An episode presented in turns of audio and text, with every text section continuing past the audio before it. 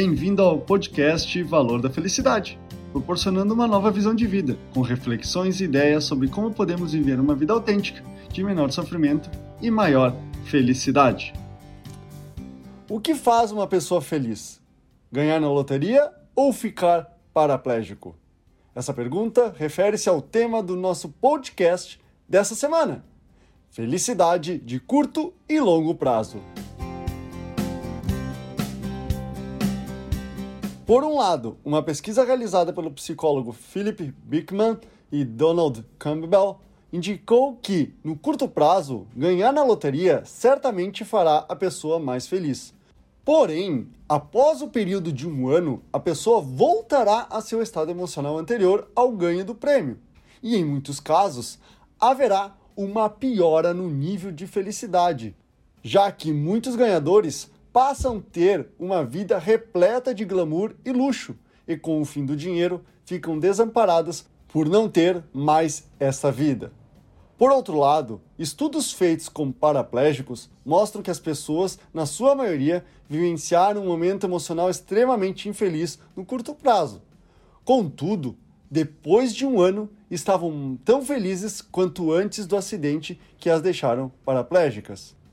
A ciência chama esses eventos momentâneos de felicidade ou infelicidade de esteira endônica, quando momentos de conquista ou perda de algo provocam um efeito de curto prazo na pessoa que, em seguida, retoma ao estado emocional anterior ao acontecimento.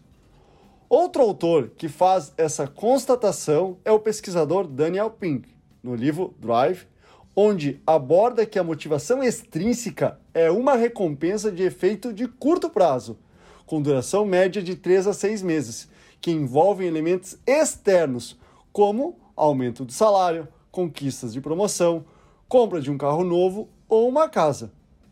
Esse mesmo autor chama de motivação intrínseca aquele de longo prazo, na qual os elementos que envolvem o pertencimento, o sentir-se importante e útil para algo ou alguém, cultivar amizades, o senso de liberdade e curiosidade que fomentam a experiência e aprendizado, são as recompensas que têm um efeito mais duradouro.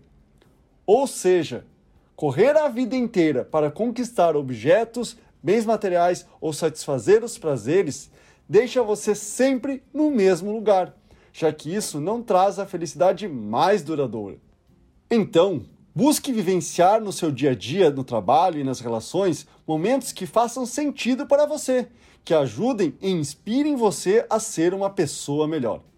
Pois essas atitudes criará as condições para você experienciar momentos de felicidade mais duradouros. Esse é o podcast Valor da Felicidade. Achando útil esse material para o amigo, colega ou familiar, compartilhem nas redes sociais para que mais pessoas conheçam esse trabalho da Valor da Felicidade.